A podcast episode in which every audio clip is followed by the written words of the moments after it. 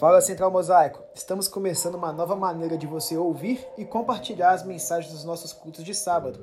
A palavra desse podcast faz parte da série Line Up e chama Deus te conhece? E a nossa oração é que Deus fale ao seu coração. Abra sua Bíblia em Mateus capítulo 7, 21, Mateus 7, 21. Texto muito conhecido, muito legal, muito confrontador. Mateus capítulo 7, versículo 21 fala assim: Nem todo aquele que me diz Senhor, Senhor, entrará no reino dos céus. Mas aquele que faz a vontade de meu Pai que está nos céus. Muitos me dirão naquele dia: Senhor, Senhor, não profetizamos em Seu nome? Em Teu nome não expulsamos demônios e não uh, realizamos muitos milagres? Então lhes direi claramente: Nunca os conheci. Afaste-se de mim, vocês que praticam o mal. Só até aí. Aqui, Jesus, dentro de um contexto específico, estava exortando o, povo sobre o serviço e relacionamento e etc. E nesse momento aqui, Jesus resolve uh, clarear um pouco as coisas. Nós estamos aqui numa, numa nova série sobre alinhamento line up. Nossa intenção é que cada um, no seu momento de vida, com as suas lutas, cada um em um ponto, mas que a gente convirja para um ponto só, que a gente seja alinhado em um propósito só, em um objetivo só. Nós vamos começar esse ano alinhando nosso coração, alinhando quem nós somos, alinhando para onde vamos. E o primeiro alinhamento que nós precisamos é que Deus não quer simplesmente que você se torne um servo.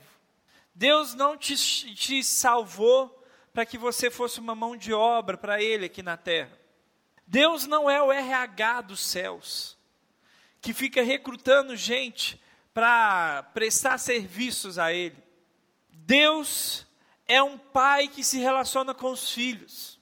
E a nossa igreja, uma das maiores virtudes dela, e é qualidade, e nunca deve mudar, nós somos uma igreja operosa, uma igreja que trabalha, uma igreja de esforço, uma igreja que temos o sacrifício como um valor. Nós somos uma igreja que não deixa ninguém ficar parado. Se você começa a ficar, se você está há dois anos numa célula, com certeza seu líder já está te cutucando para que você se torne um líder em treinamento, um braço direito, que você faça um CCM, que você discipule alguém, porque esse é o DNA da nossa igreja, não tem nada de ruim nisso. Não tem pecado nisso. Porque servir a Deus é uma coisa muito importante. Mas dentro, quem chega aqui nessa igreja, quem começa a ir numas células e começa a andar conosco, começa a frequentar os cultos, vai entendendo o valor do serviço. Vai entendendo a necessidade de amar o próximo, vai entendendo a necessidade de convidar pessoas, e isso é virtude. Mas, se você não entender outro, outro lado da mesma moeda, se você não entender o que eu vou te falar hoje, você corre o risco de fazer um monte de coisa, quem sabe até se tornar um líder de célula, e fazer e servir, recepção, projeção, e pai, toca no voo, e mil coisas. Mas ouvir de Deus, sai daqui, porque eu não te conheço.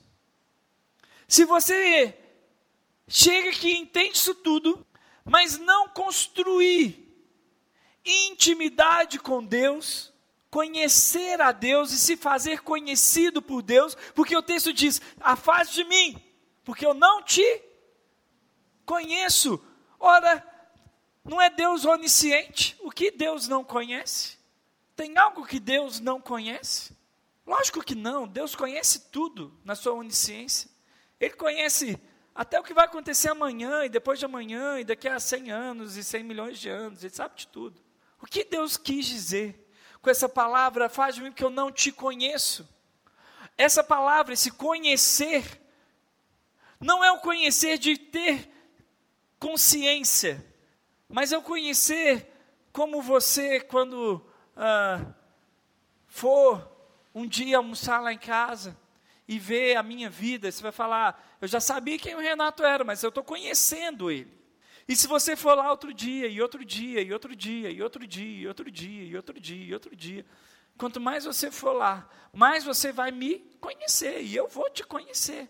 Eu conheço a grande parte das pessoas que estão aqui, mas eu não conheço também a grande parte das pessoas que estão aqui, porque o que eu conheço de vocês é muito pouco. E quando Jesus fala, sai daqui porque eu não te conheço,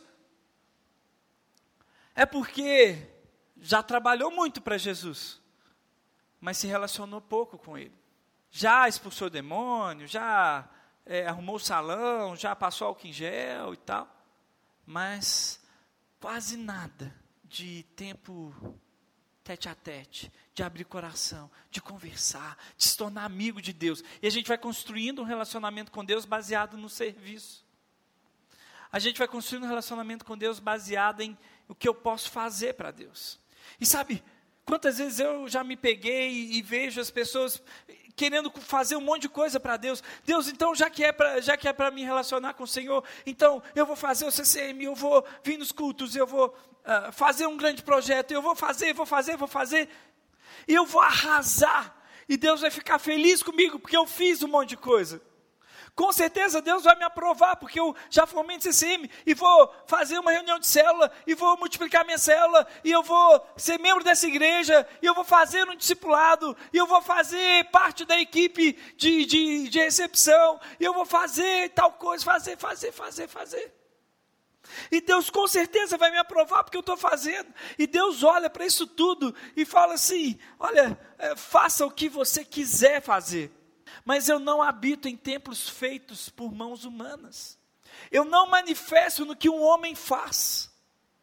Você pode fazer o que você quiser, mas o meu negócio não é o que você fez para mim, e isso não é o importante para mim. Não é ali que eu habito, não é essa minha morada. Eu habito em coração, eu habito em pessoas, eu habito em relacionamento.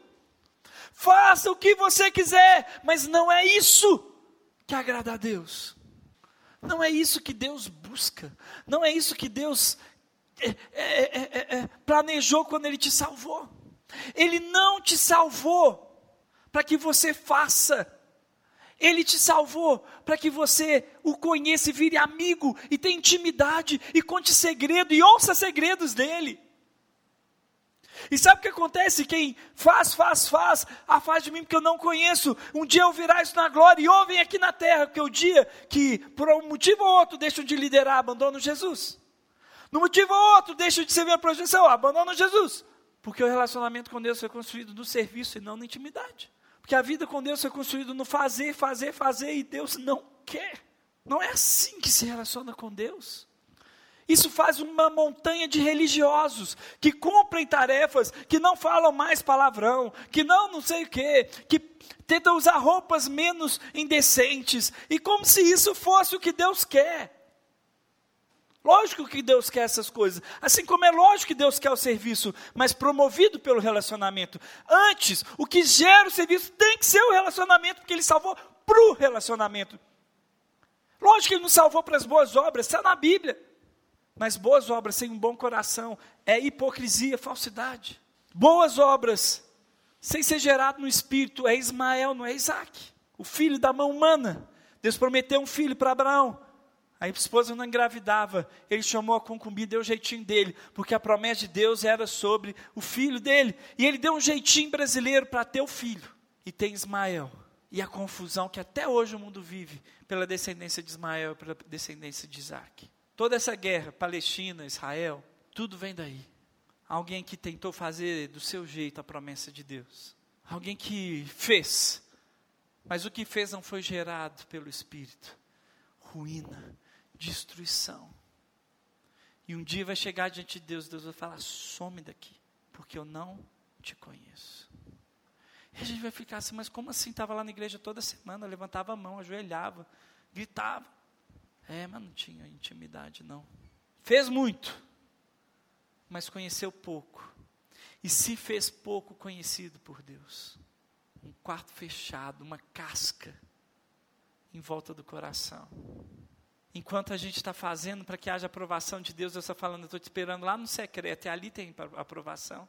Lá na sinceridade do quarto fechado. Lá onde ninguém está te vendo. Lá onde sua única motivação é eu quero conhecer a Deus, eu estou precisando dele. Ali ele se revela.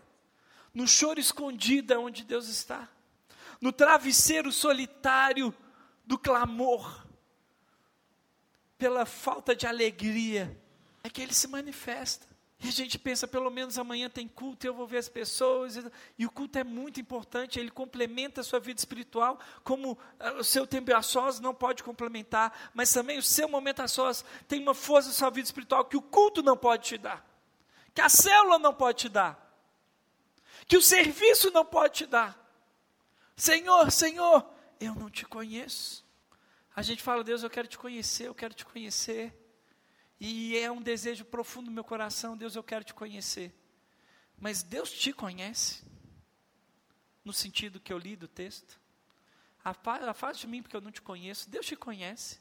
Conhecer a Deus, a gente academicamente pode ter muitas informações através de um estudo profundo da Bíblia. Embora seja um monte de informação, ele não seja vida e não é isso. Mas ok, você pode ter informações sobre Deus. Mas Deus te conhece. Deus sabe os seus sentimentos. Você se abre para Deus. Deus, se você e Deus, vocês vivem em uma, uma parceria íntima, você é amigo de Deus. Deus é seu amigo. João capítulo 15, versículo 15. Eu vou ler, você lê na sua casa, fácil de decorar, João 15, 15. Já não vos chamo servos, porque o servo não sabe o que o Senhor faz. Em vez disso, eu tenho chamado amigos, que tudo que ouvi do meu pai tornei conhecido a vocês. eu não te chamo de mão de obra, entendeu? Que mão de obra vai e faz o que eu estou mandando. Mas eu estou compartilhando o que eu recebi do meu pai, estou te compartilhando o meu coração. Eu não estou aqui para compartilhar trabalho para vocês. Eu estou aqui para compartilhar quem eu sou com vocês. Eu estou aqui para compartilhar a minha vida com vocês. Eu sei que Deus chama muita gente aqui de servo, mas Deus te chama de amigo. Você é amigo de Deus, amigo íntimo, de trocar ideia, de gostar de estar na presença um do outro, de saber como se comportar na presença do outro. Eu estou falando isso, me vem um filme na minha cabeça. De um dia, eu estava muito tempo sem buscar Deus crente, líder de célula, multiplicando célula. Mas eu estava tanto tempo sem ter tempo de qualidade com Deus, já tinha pelo menos uns seis meses que eu não fazia um momento a só direito. Lia a Bíblia de qualquer jeito, de vez em quando. Meus principais momentos com Deus era na preparação da lição de célula que eu tinha que dar. E eu fui para o meu quarto buscar Deus. Eu falei, Deus, vou, deixa eu consertar a minha vida, vou parar com essa enconha que está a minha vida. E fui para o meu quarto. E eu não sabia o que fazer mais. tá, Deus, estou aqui, o Senhor está aí, por onde que a gente começa aqui? Botei uma música de louvor e cantei, e tá, Ian, até eu reconstruir minha intimidade com Deus. Parecia que eu estava jantando como um estranho, mas depois eu fui ficando amigo dele, e voltou. E restaurou, e tem uma intimidade hoje, sabe? Coisa mais gostosa para mim é quando eu sento assim falo, quer saber, eu vou ficar orando. E eu vou e eu fico, e eu fico, e é bom demais. É meu melhor amigo. É minha alegria maior. Sabe, esse ano começou totalmente diferente para mim. Desde eu, eu, eu passei o, a virada do ano com os meus pais lá no Rio e voltei para BH. E desde que eu voltei para BH, dia 2 de janeiro, eu não sei fazer mais nada, não sei chorar. Todo dia eu começo a chorar, chorar, chorar. A hora que eu estou sozinho, eu começo a chorar, chorar, chorar. E eu, eu do nada, comecei a, a ouvir muitas pregações e, e vídeos e louvores da, da, do início de 2000, de um avivamento que teve aqui, muito aqui em BH. E uma galera muito louca, assim, Judson de Oliveira, um Gregório McNutt, uns caras muito diferentão que tinha, mas sabe, foi acendendo um fogo no meu coração, e eu só sei chorar. E eu começo a orar, às vezes à toa assim, e me dá vontade de chorar. Eu estou com um problema sério de máscara, porque chorar de máscara suja tudo, e aí eu já troquei umas cinco máscaras, eu não tenho mais máscara para usar direito, estão todas melecadas. Porque o chamado de Deus para mim é para amizade com Ele. Eu quero o fogo de Deus em mim. Eu tenho saudade da presença de Deus, da glória de Deus. Sabe, a propósito de Deus não é que você seja conhecido na terra, mas que você seja conhecido nos céus. O que Deus quer de você não é que você seja uma grande pessoa aqui na terra. O que Deus quer de você é que você seja muitíssimo conhecido nos céus. É lógico que isso não é bíblico, eu vou viajar um pouco na maionese. Mas o que eu quero é que os anjos já falaram, está chegando as orações aí do cara de sempre. Ah, lá vai ele, já vai Jesus lá para o quadro. Daqui a pouco ele sai de lá, mas vai ficar lá umas horas. Ah, mais uma vez, é o cara de sempre. Todo dia ele passa aqui esse horário. É íntimo, é próximo, é comum. Você está cansado do cristianismo? Porque o cristianismo, talvez que, você, que nós estejamos vivendo, que você esteja vivendo, é um cristianismo fraco, sem poder, sem vida, sem intimidade. É um cristianismo feito na mão do trabalho, cristianismo horroroso, sem vida. E cansa. Se torna um cristianismo religioso, exaustivo. E na boa, é uma pandemia no nosso meio esse tipo de cristianismo. Sem paixão, sem glória, sem Jesus. Com várias outras coisas, mas sem Jesus uma religiosidade travestida de intelectualidade que só esconde o coração sem fome por Deus, só esconde o coração que não queima por Jesus. Para finalizar, Marcos 14, 3. Estando Jesus em Betânia, reclinado à mesa, na casa de um homem conhecido como Simão, o leproso, aproximou-se certa mulher com um frasco de alabastro, contendo perfume muito caro, feito de nardo puro ela quebrou o frasco, derramando perfume sobre a cabeça de Jesus. Alguns dos presentes começaram a dizer uns aos outros, indignados. Por que essa essa, esse desperdício de perfume? Ele não poderia ser vendido por 300 denários, o dinheiro dado aos pobres? E eles a severamente. Olha o que Jesus responde: deixa-lhe em paz. Por que estão a perturbando? Ela praticou uma boa ação para comigo pois os pobres, vocês sempre terão com vocês e poderão ajudá-los sempre que o desejarem, mas a mim, a mim vocês nem sempre terão. Ela fez o que pôde, derramou perfume em meu corpo antecipadamente, preparando para o sepulcro. E olha só o que Jesus fala. Eu asseguro que onde quer que o evangelho for anunciado em todo o mundo, também o que ela fez será contado em sua memória. A mulher queimou por Jesus.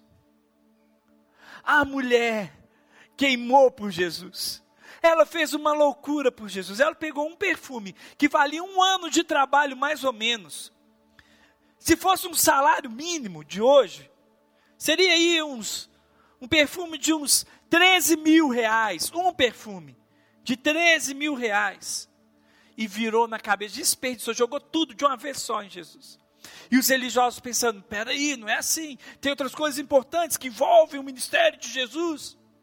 E Jesus cala a boca, deixa essa mulher que ela está certa. O ministério é dar tudo pela presença de Jesus. O ministério é derramar o que você tem de mais precioso pela presença de Jesus. O ministério é se lançar na presença de Jesus. Esse é o ministério. Essa é a vida que Jesus propôs para nós. Esse é o chamado de Jesus para você. E os religiosos vão falar: não, não, não, não, não, calma. Você tem que fazer outras coisas. E Jesus está falando: para com isso e se lança aos meus pés. Ah, mas você tem que estudar a Bíblia para saber se você. Você tem que tomar cuidado com as palavras que você diz, meu irmão. Pega tudo que você tem. Ela fez o que pôde, é o que a Bíblia diz. Ela pegou tudo que ela tinha e deu para Jesus. Ela fez o que pôde. O que ela não pôde, ela não pôde. Mas o que ela pôde, ela pôs aos pés de Jesus. Ela derramou sobre Jesus. Ela derramou sobre o relacionamento com Jesus. Ela fez o que pôde. Faça o que você pode. Tem coisas que você não pode fazer, eu sei. Se você conhecesse mais, se você, se você fosse mais santo, você faria mais coisas. Mas tem coisas que você pode, e ela deu tudo pelo relacionamento com Jesus.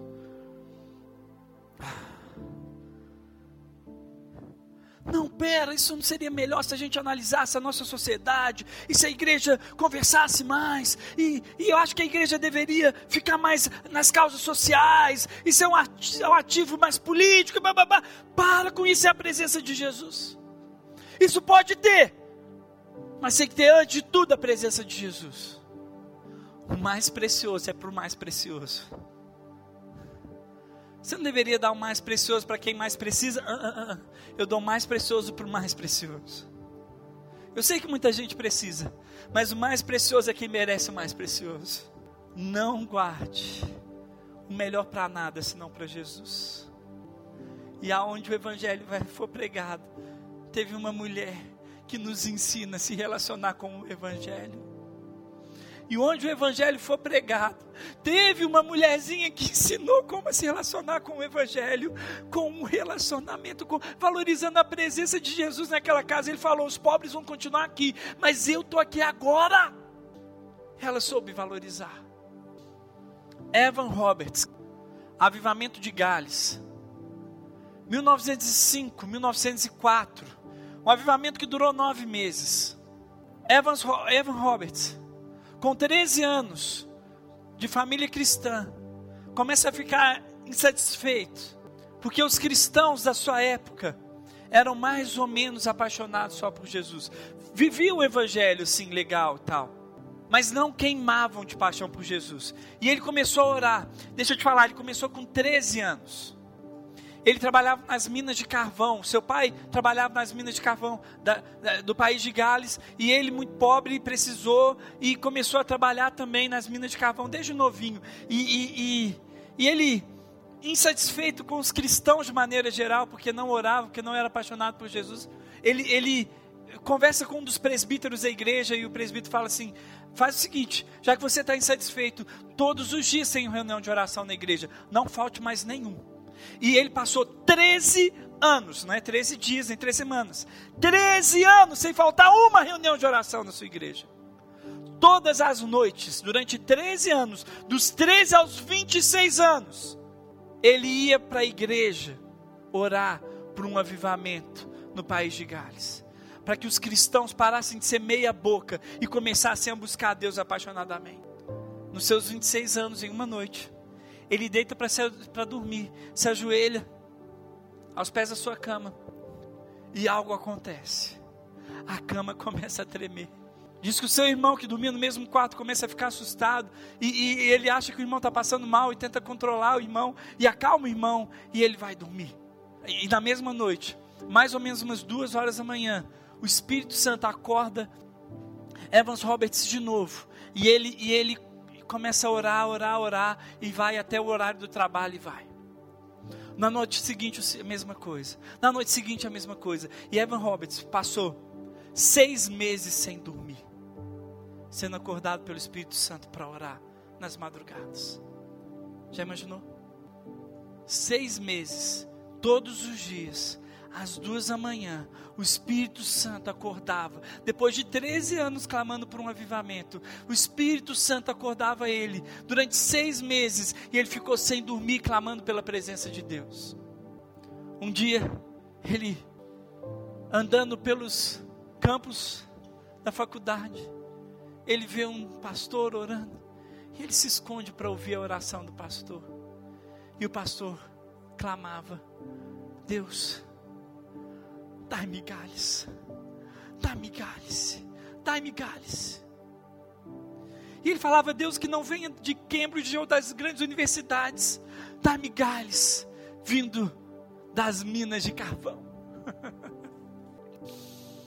e Deus começa a agir. Esses dois se unem, começam a orar por Gales.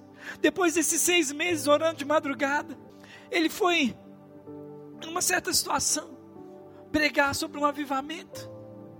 E ele começou, os avivamentos começaram a acontecer, o Espírito Santo começou a ser derramado, e em nove meses, cem mil jovens se entregaram para Jesus através da vida dele. Cem mil jovens se entregaram para Jesus. Sabe qual era a pregação dele? Quatro coisas que sustentam o avivamento, que trazem um avivamento. A confissão aberta de qualquer pecado não confessado confissão pública dos seus pecados, abandono de qualquer ato duvidoso. Não precisa ser pecado, é duvidoso, se abandona. A necessidade de obedecer prontamente tudo que o Espírito Santo ordenar. confissão por Cristo abertamente. Eram os quatro pontos que ele pregava incansavelmente. Diz a história que enquanto ele pregava, vinha uma luz sobre o palco, que ele tinha que sair correndo para não ser consumido. Era uma luz que vinha. Isso acontecia costumeiramente. Uma luz vinha e as pessoas todas tinham que sair correndo, porque a luz era tão forte, tão forte, que começava a machucar as pessoas. Sabe o que começou a acontecer? Em um dos seus livros ele relata. Em muitos casos, fregueses entravam nas tavernas, nos bares, pediam bebidas e depois davam meia volta e saíam, deixando as bebidas intocadas no, no, no balcão. O sentimento da presença de Deus era tal que praticamente paralisava o braço que levava o copo à boca. Os bares fecharam, os cinemas fecharam.